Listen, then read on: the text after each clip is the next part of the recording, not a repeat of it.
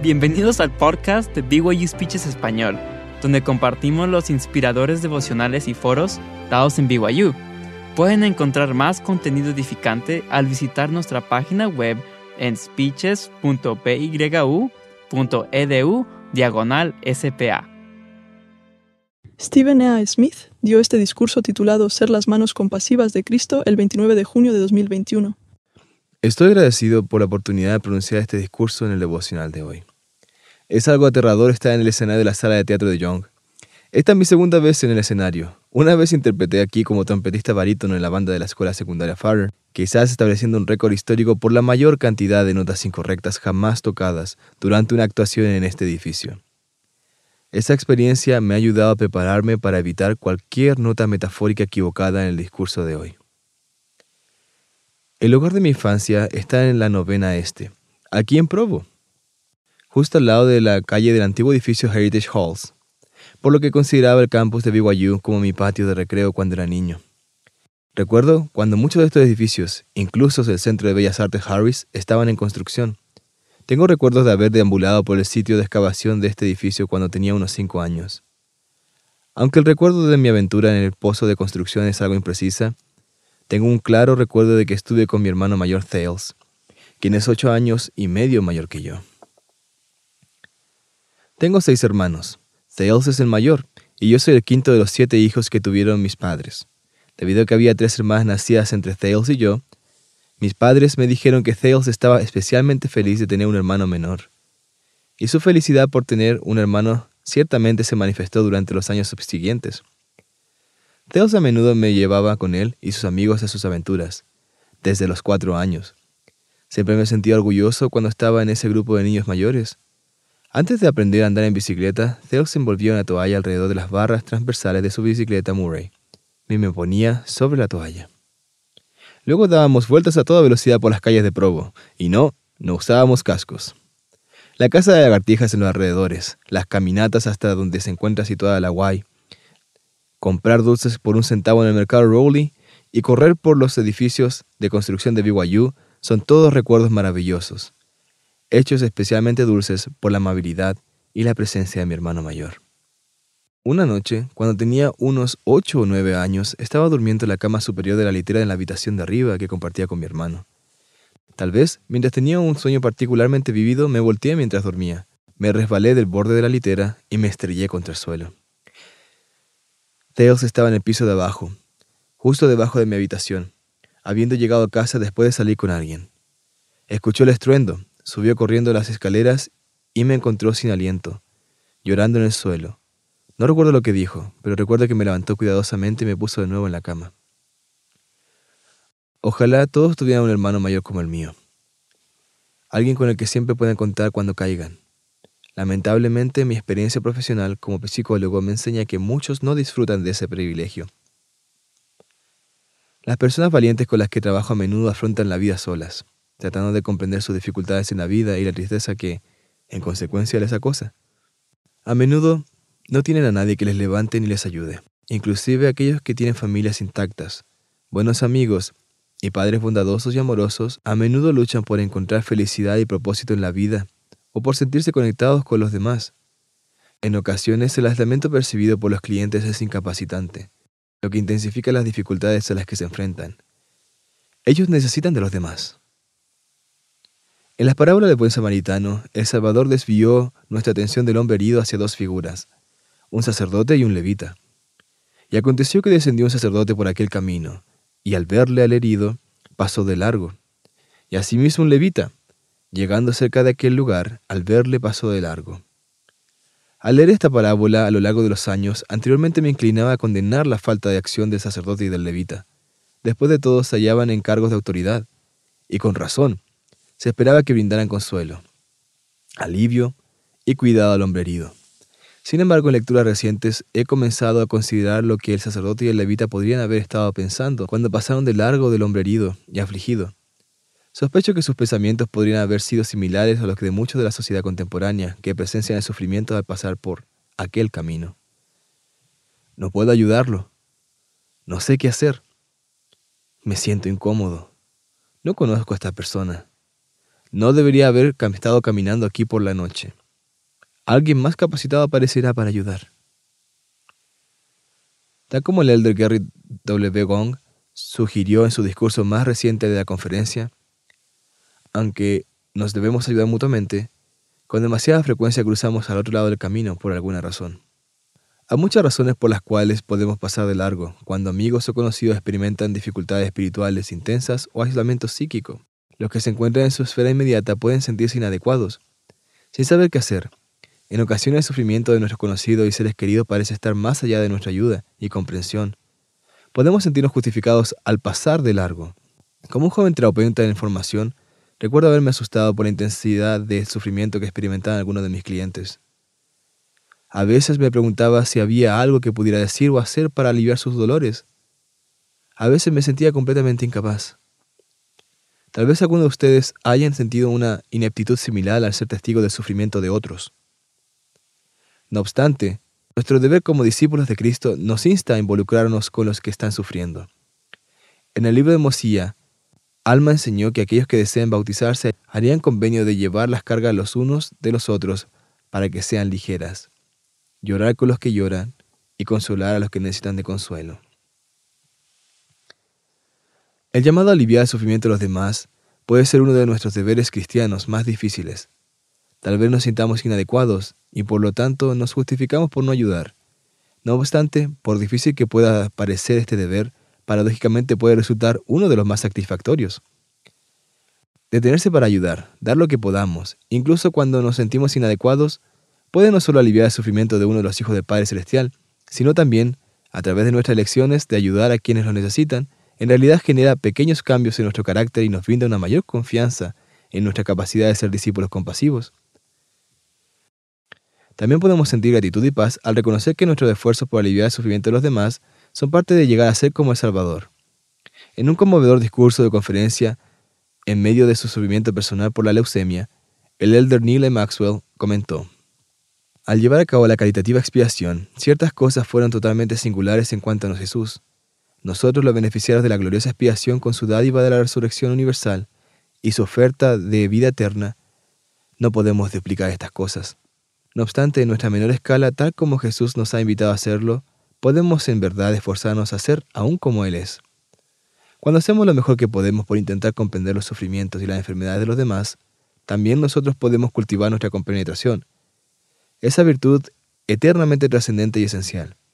Asimismo, podemos cultivar nuestra sumisión a la voluntad de Dios, de modo que en medio de nuestros simples, aunque genuinos momentos de angustia, también nosotros podamos decir, pero no se haga mi voluntad, sino la tuya.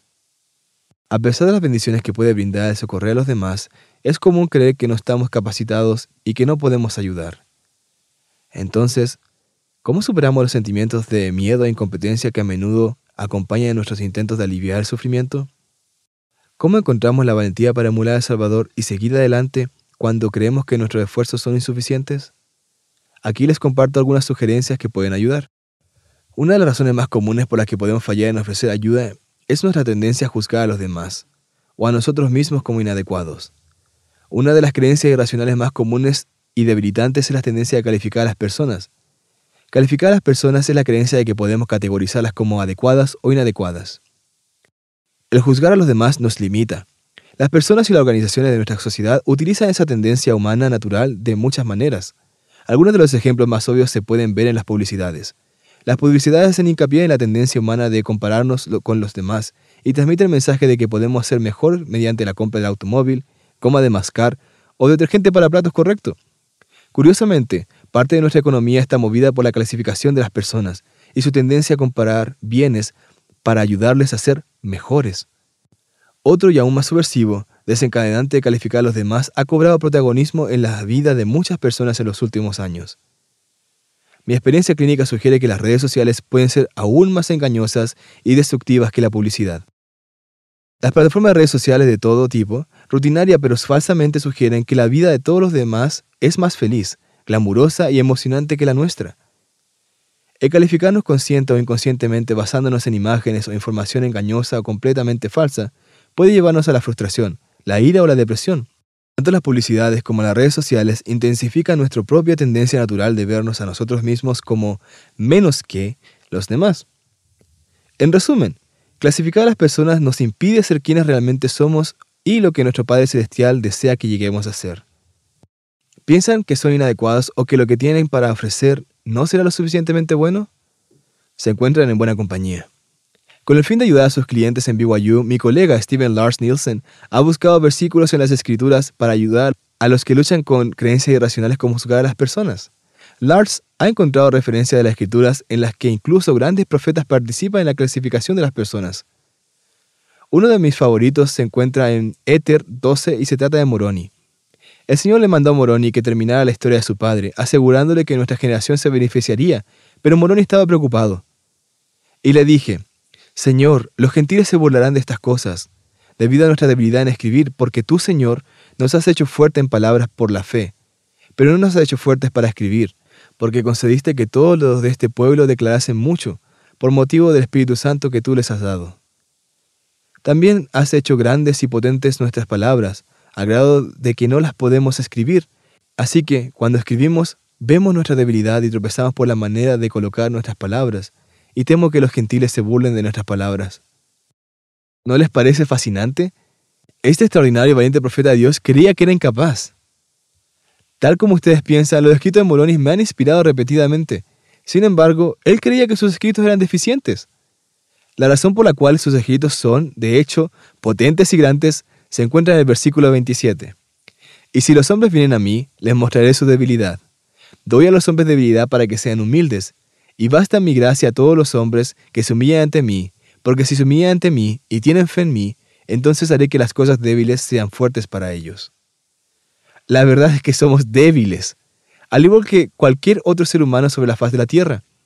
Sin embargo, la verdad más grande es que nuestros esfuerzos por amar y elevar, aunque provengan de un ser humano falible, mejorarán mediante la guía y la influencia amorosa del Padre Celestial.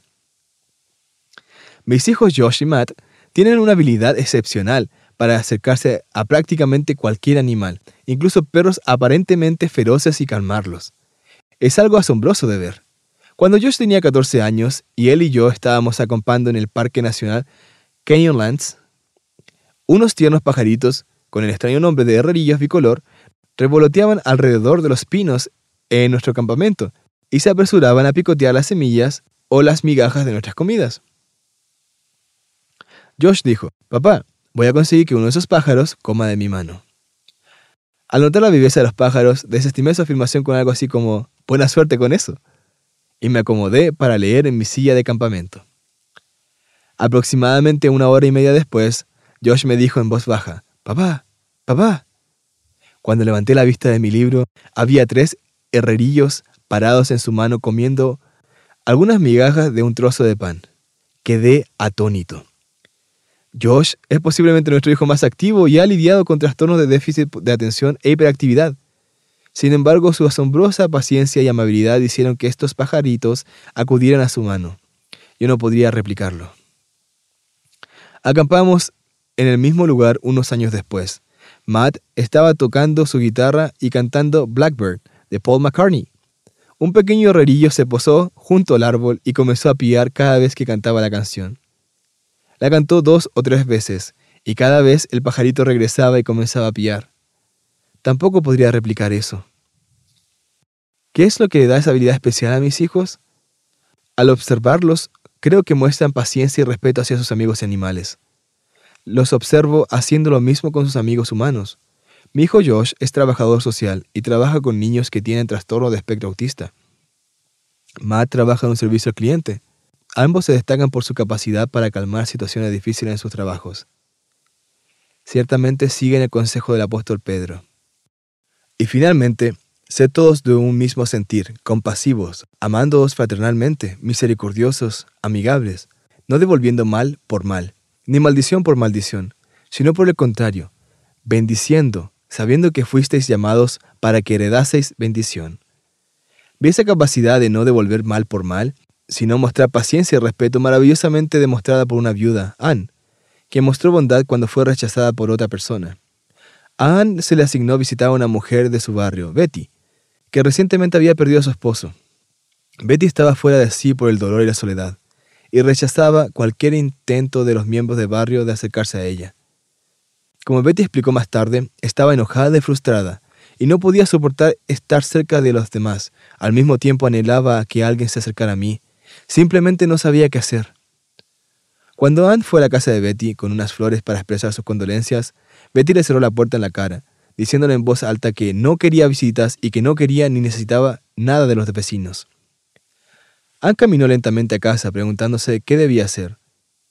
Después de pasar unos minutos en casa orando y pensando en su propia soledad y tristeza, Anne decidió regresar a la casa de Betty. Después de tocar la puerta, Anne se sorprendió cuando Betty la abrió. Anne le dio un fuerte abrazo y la sostuvo fuertemente y dijo, Lamento mucho que estés sufriendo. En lugar de alejar a Anne, Betty se derritió en los brazos de Anne y sollozó, mientras repetía, Lo siento, lo siento mucho. Mi suegro solía decir que las personas necesitan amor especialmente cuando son menos amigables. La capacidad de superar el enojo de las personas y su malestar viene cuando uno se da cuenta que la emoción expresada no es necesariamente la emoción primaria que una persona está experimentando. ¿Qué permitió que Anne viera más allá del enojo exterior de Betty? Creo que fue la paciencia y el respeto. Paciencia para comprender que el dolor de Betty estaba oculto bajo su ira, y respeto, basado en el reconocimiento de la propia soledad y tristeza de Anne. Aunque Betty no parecía ser muy encantadora, Anne reconoció que necesitaba amor y compasión. Me gustaría volver al consejo del apóstol Pedro. Y finalmente, sed todos de un mismo sentir, compasivos, amándoos fraternalmente, misericordiosos, amigables. Hace dos años, los terapeutas de servicio de consejería y psicología tuvieron el privilegio de recibir dos días de capacitación del, del doctor Paul Gilbert, el fundador de la terapia centrada en la compasión. El enfoque del Dr. Gilbert en cuanto a la terapia ha tenido una influencia crucial en la forma en que yo realizo terapia. El Dr. Gilbert ve la compasión como un ingrediente esencial para aliviar el sufrimiento de uno mismo y de los demás. Él cree que la mente compasiva es la mente que transforma.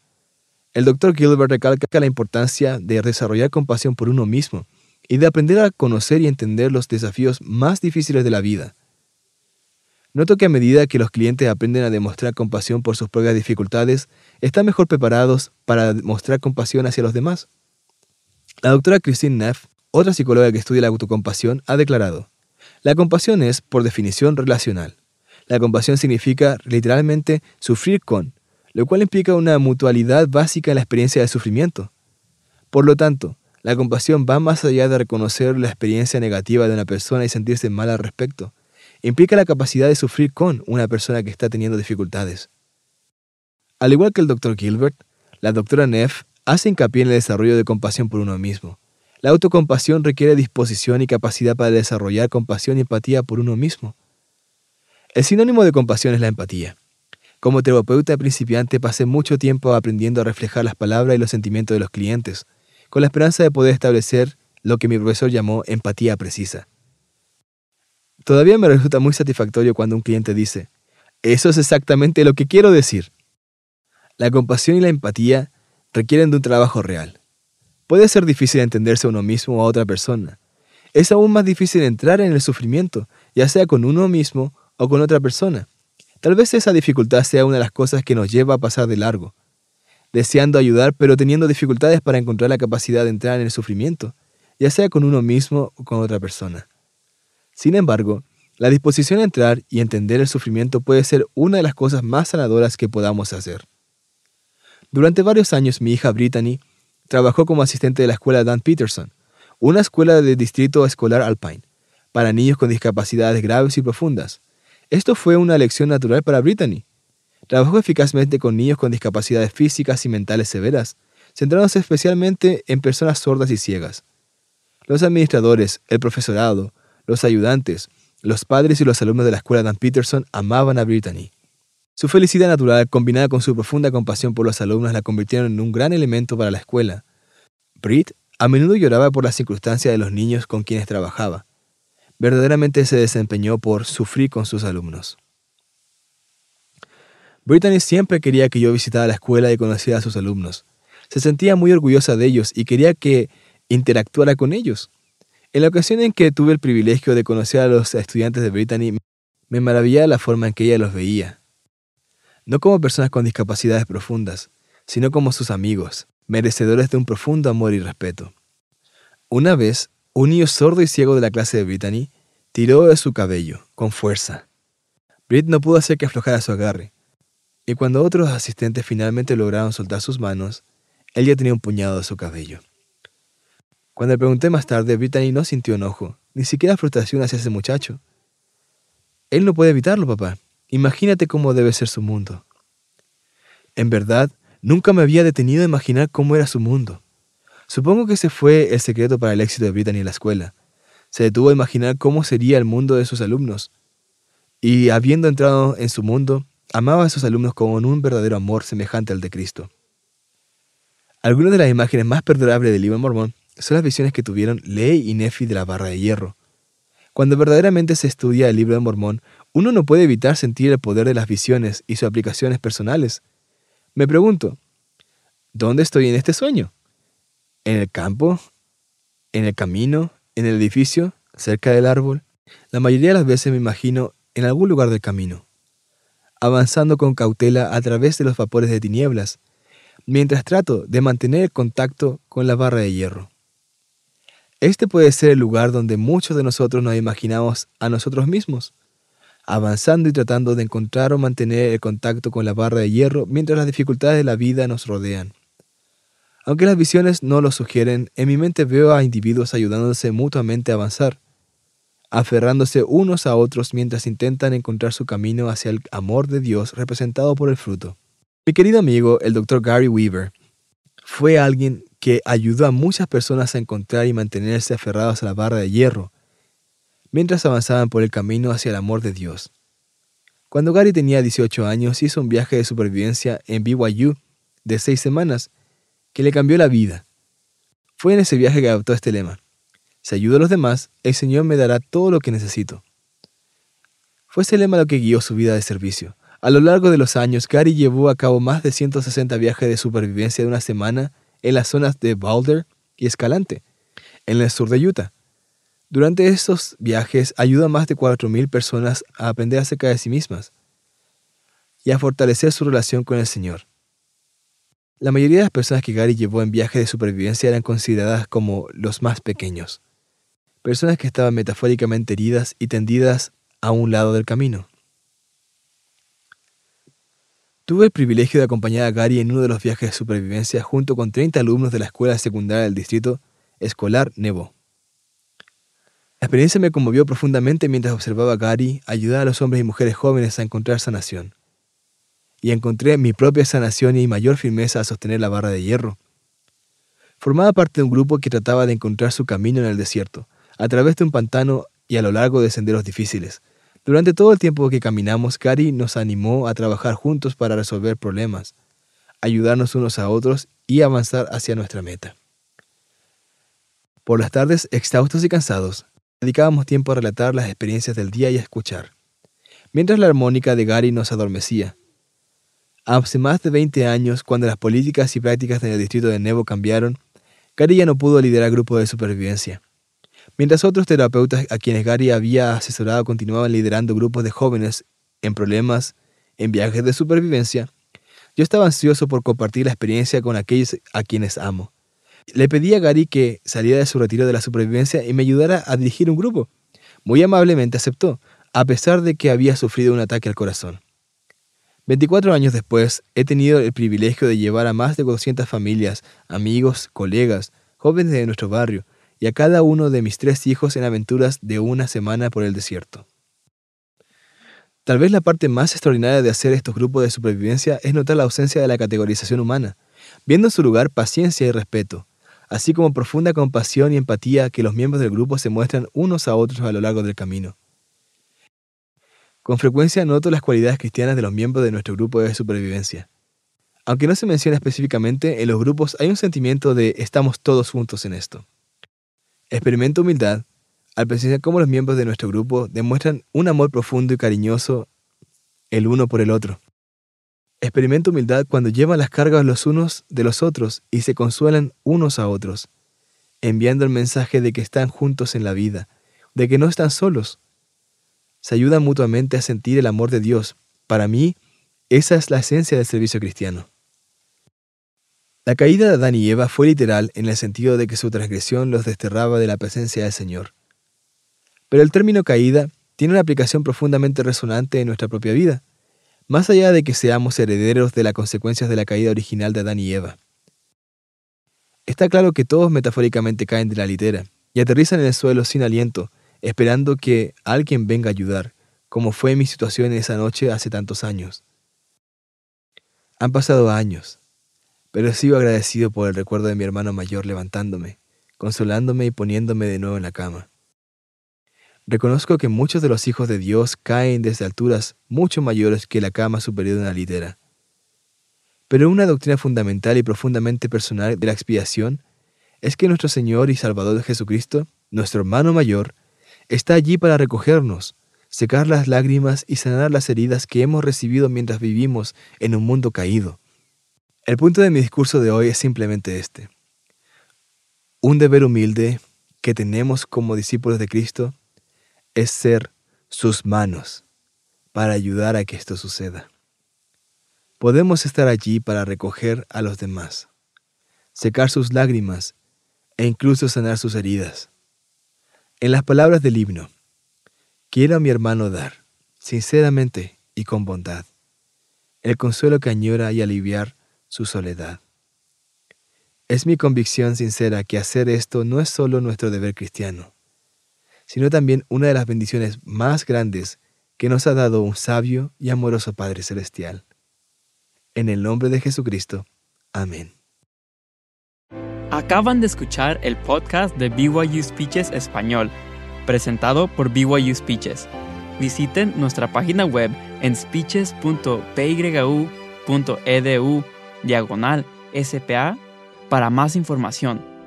Gracias por aprender con nosotros, por el estudio y por la fe.